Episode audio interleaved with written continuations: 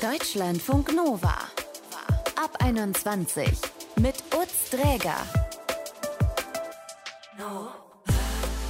Sehr schön, dass ihr dabei seid. Wir wollen heute einfach nur ein bisschen genießen. Es geht um Essen und die Frage, wie uns der Genuss von Essen auch glücklich machen kann.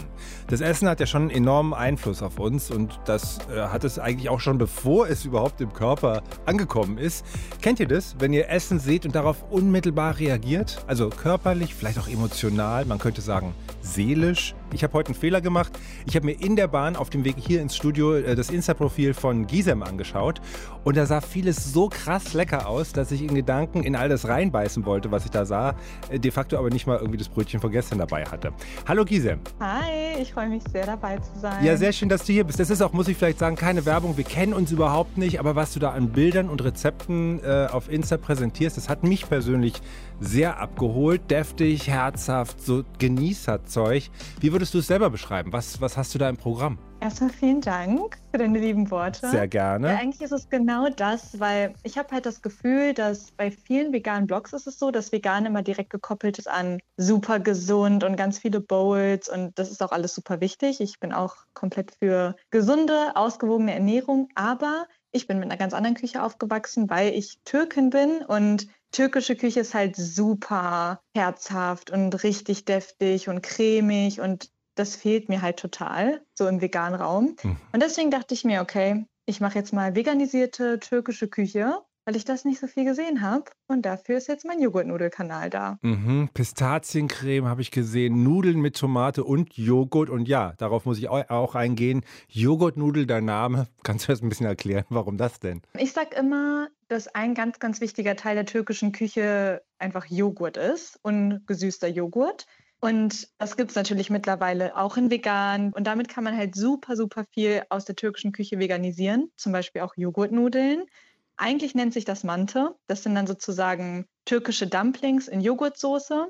Aber wenn man zu faul ist, um Dumplings zu machen, diese türkischen, da hat meine Mama früher immer normale Nudeln benutzt. Also einfach Nudeln mit Joghurt, diesen Joghurt dann mit Salz und mhm. Knoblauch und dazu so eine Butter-Tomatensoße. Und deswegen war mein Go-To-Essen immer Joghurtnudeln. Alle meine Freunde kennen dieses Gericht und dann fand ich es irgendwie passt, da auch meinen Kanal so zu nennen. Würdest du auch sagen, das ist jetzt einfach das Lieblingsessen von dir oder kann man das gar nicht so sagen? Doch, das kann man so sagen. Ich liebe Joghurtnudeln. Ich esse das zweimal die Woche. Das geht halt super schnell. Es ist auch, wie gesagt, ich würde es nicht empfehlen, dass man es jeden Tag isst, weil da ist jetzt auch kein Gemüse dabei oder so, ne? Aber es ist einfach so lecker. Mhm. Das ist sehr gut. Und ist das auch ein Essen deiner Kindheit? Genau, ja. Das gab es immer so bei uns. Das kann man so auch nicht im türkischen Restaurant bestellen, weil es ist halt eher so die faule Version von einem richtigen türkischen Essen also was meine Mama immer schnell mal zu Hause gemacht hat, wenn sie gerade keine Zeit hatte eigentlich, aber ich lieb's. Mhm.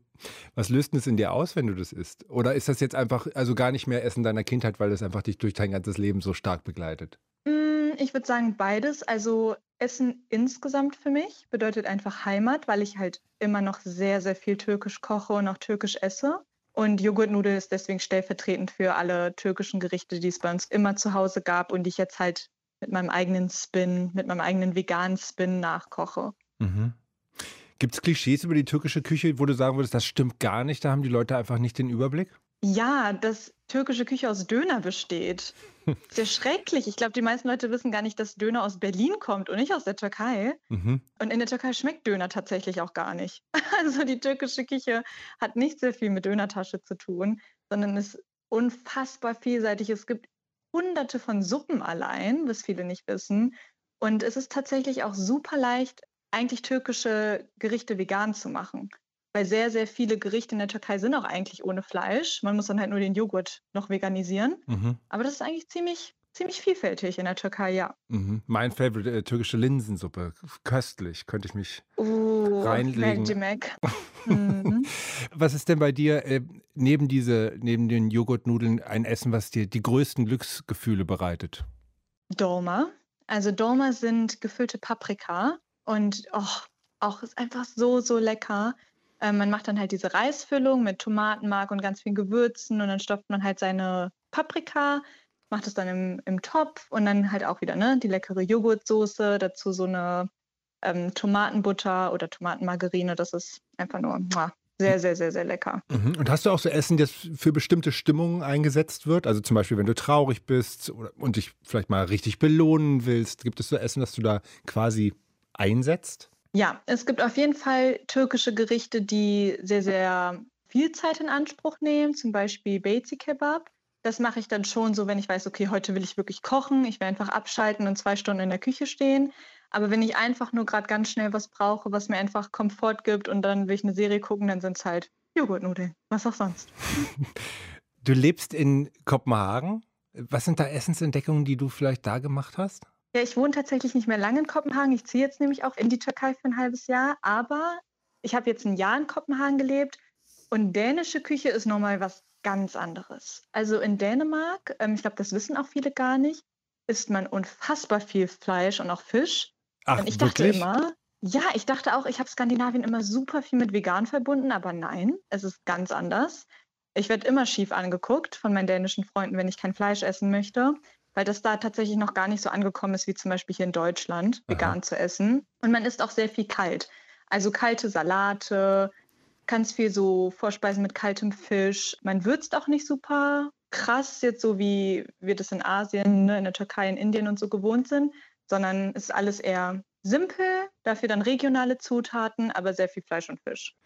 Und gab es auch mal Situationen, wo du dich richtig über Essen geärgert hast? Nein, das würde ich nicht machen. Also ich habe zu Essen halt eine sehr, sehr wertschätzende Beziehung.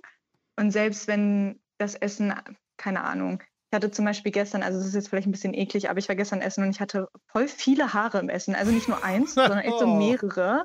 Also ich bin dann trotzdem so, ich ekel mich dann nicht vom Essen oder ich bin dann auch nicht verärgert übers Essen, sondern ich bin dann halt trotzdem sehr wertschätzend und bin mir einfach bewusst, dass überhaupt die ganze Situation gerade sehr privilegiert ist. Es ist ja auch sehr privilegiert, dass ich überhaupt sagen kann, ich möchte jetzt kein Fleisch essen. Mhm. Also ich bin da sehr ausgeglichen eigentlich, was das angeht. Okay, also hast du dann tapfer sozusagen die Haare beiseite gegabelt und dann einfach weiter und probiert ja, die absolut. Sache gerade ja, so war, auszulösen. so war es tatsächlich. Ja, ich habe es einfach rausgenommen. Ich dachte mir so, ja, ganz ehrlich, ich esse es jetzt einfach weiter. Das ist eigentlich kein Problem. Und du hast gesagt, du ziehst jetzt bald nach Istanbul. Und worauf freust du dich da Mhm. am meisten? Auf das Essensmäßig? Essen? Ich freue mich, glaube ich, am meisten darauf, die neuen veganen Orte in Istanbul kennenzulernen, weil immer, wenn ich früher da war, gab es das halt gar nicht. Ähm, also wenn, dann musste man halt echt in so Hausmannsläden gehen, wo es einfach schon automatisch vegan ist, das Essen. Aber mittlerweile kommt das jetzt auch in der Türkei an, dass man wirklich mit Seitan und mit Tofu einfach Fleischgerichte zubereitet. Und ich bin richtig gespannt, wie die das in der Türkei machen. Mhm. Ist gutes Essen, abschließende Frage, für dich zum Genießen wichtig oder würdest du noch weitergehen und sagen, ohne gutes Essen bist du sogar selber richtig ungenießbar am Ende? Nee, ich bin ehrlich, also Essen macht für mich ganz, ganz viel Lebensqualität aus. Und ich finde, deswegen müssen wir uns das auch gönnen, dass wir in Ruhe kochen, dass wir vernünftige Lebensmittel einkaufen und dass wir da auch einfach wirklich viel Aufmerksamkeit hinpacken. Ich denke, das ist ganz wichtig beim Essen. Gisem teilt auf Instagram unter dem Namen Joghurtnudelgerichte, die ihr Freude bereiten und selber gut gefallen. Könnt ihr euch angucken. Ich habe es euch gesagt, ähm, auf eigene Gefahr, könnte Appetit machen. Danke dir und alles Gute. Dankeschön, ciao. Tschüss.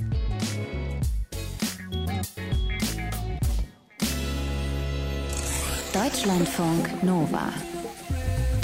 Ich persönlich stehe total auf Mais-Selleriesuppe. Das klingt jetzt vielleicht ein bisschen profan und unter Umständen auch zu gesund, aber mir wird da einfach warm ums Herz, weil es erinnert mich an gute Luft in Bayern und gemütliches Zusammensein, denn es hat es immer bei meiner Oma, die ich in München da besucht habe, gegeben. Sebastian, der hat auch immer mal wieder Erinnerungen an Gerichte aus seiner Kindheit wachgerufen und überhaupt findet er viel Glück bei gutem Essen. Hallo Seba. Hallöchen, Utz. Genau darum geht es ja jetzt hier. Essen als Glücksbringer, quasi gute Emotionen über die Gabel serviert. Sebastian, du hast äh, zum Beispiel während der ersten Zeit ähm, der Pandemie mit Ausgangsbeschränkungen zusammen mit deiner Mutter gekocht und zwar per Videochat. Wie kam es denn dazu? Das war so eine kleine Projektidee, die ich während des Lockdowns hatte, weil, naja, wir waren ja alle dazu angehalten, weniger Leute zu sehen. Ähm, und ähm, ich wollte trotzdem meine Mutter allerdings sehen. Und äh, das aber irgendwie sicher gestalten. Und deswegen hatte ich die Idee, dass wir zusammen äh, erstens Videocall machen und zweitens zusammen kochen. Und zwar auch wirklich nur äh, ausschließlich äh, Dinge, die ich während meiner Kindheit äh, sozusagen von ihr äh, gekocht bekommen habe, damit ich das auch mal lerne und irgendwie dann mal weitergeben kann. Und kannst du da ein paar Gerichte nennen, die ihr da gekocht habt, die dich Ja, vielleicht auch glücklich machen? Auf jeden Fall. Ähm, da meine Familie aus Polen kommt, haben wir typisch so deutsch-polnische Küche, sage ich mal, gemacht. Also äh, ich habe gelernt, wie man Kohlrouladen macht. Ich habe, äh, man kennt es in Deutschland als Maultaschen, in Polen als Pierogi. Die habe ich gekocht. Mhm. Und ich würde sagen, so ein, eines meiner Lieblingsessen ist gar nicht mal so typisch polnisch, aber äh, macht mir einfach, ja, inneres Blumenpflücken ist das immer wieder. Nämlich Hähnchen in Zwiebelsahnesoße, allerdings nach der Art meiner Mutter. Und das ist einfach ganz schlicht, wird es auch schon seit Jahren mein Lieblingsessen genannt. Okay, und aber um sich das genauer vorzustellen, vielleicht auch, was es bei dir persönlich auslöst mhm. oder was du da so auf der Zunge fühlst, also auch als Geschmack. Wie ist das Hähnchen in Zwiebelsahnesoße und was bedeutet es dir? Es bedeutet halt einfach erstmal, glaube ich, viele Emotionen, weil es typischerweise am Sonntag gemacht wird oder auch wurde. Das heißt, alle haben frei, alle sind irgendwie gut gelaunt. Meistens ist das Wetter hoffentlich auch gut an einem Sonntag. Und das hat einfach irgendwie viele Emotionen aus der Kindheit hervorgerufen, immer das Essen. Und natürlich, es schmeckt wunderbar. Meine Mutter macht da eine kräftige, also es ist so eine, sage ich jetzt mal, Zwiebelsahnesoße, also wirklich sehr kräftig. Mhm. Fett ist ja auch äh, ein guter Geschmacksträger. Äh, es ist auch reichlich Milch drin äh, und dann halt ein gutes Bio-Hähnchen, das ist auch ganz wichtig.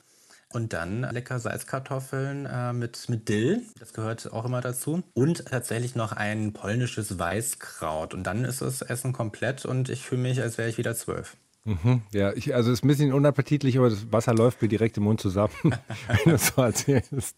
Setzt du denn dieses Glücklichwerden durch Essen in deinem Leben auch ein? Also kochst du dir vielleicht manchmal so ein Kindheitsgericht ganz gezielt, weil du sagst, das wird mir jetzt irgendwie die Stimmung erhellen?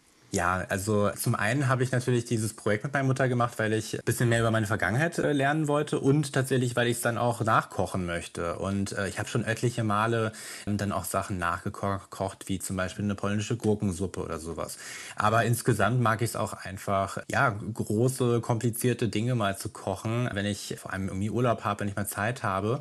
Ich habe letztens zum Beispiel eine Zwiebelsuppe gekocht, allerdings sechs Stunden lang und habe da dann mal alles Mögliche aus, aus dem Werkzeugkasten ausprobiert und äh, am Ende hat es auch sehr gut geschmeckt.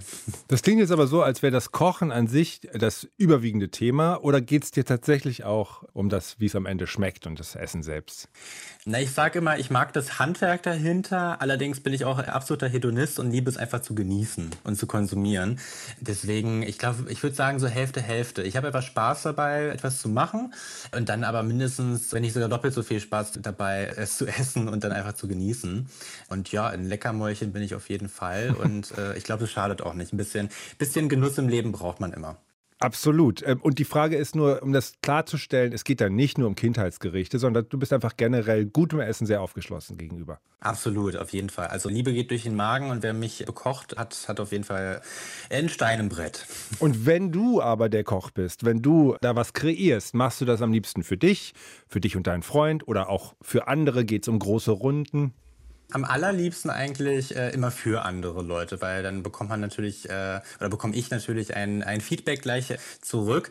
Nicht, dass ich das ungenießbar finde, was ich mache und äh, kein Feedback mir selbst gebe, aber ich freue mich einfach, das Lächeln auf den Gesichtern zu sehen. Also hoffentlich das Lächeln und bisher hat sich zumindest niemand beschwert. Höchstens vielleicht, dass mal das Essen ein bisschen zu salzig oder zu gut gewürzt war. Und kennst du das, wenn man mit Freunden zusammen ist oder mit Leuten, die einem irgendwie wichtig sind und man kocht für die und dann gibt es dieses gemeinsam in der Küche kreisen, eigentlich ist das Wesentliche getan, ist sozusagen kurz vor, es gibt Essen, finde ich die schönste Phase und dann versaue ich mal alle Gerichte, weil ich dann immer noch einen Wein in die Hand nehme und noch drei extra Runden drehe, weil es die schönste Zeit ist, finde ich. Geht es dir auch so oder ist es tatsächlich dann das, wenn es losgeht? Bei mir dürfen die Leute gerne zugucken, aber nicht unbedingt mitschnippeln und sie dürfen vor allem trinken und dann trinke ich mit und dann macht es einfach einfach ganz gut Spaß. Und manchmal wird man ja auch bekocht und hat sich irgendwie was gewünscht oder man weiß, jetzt kommt da irgendwas, worauf man sich ganz doll freut. Und dann wird es halt durch die Hand der anderen Person aber ganz, ganz anders äh, kreiert. Kennst du diese Frustrationsmomente und wie gehst du dann damit um?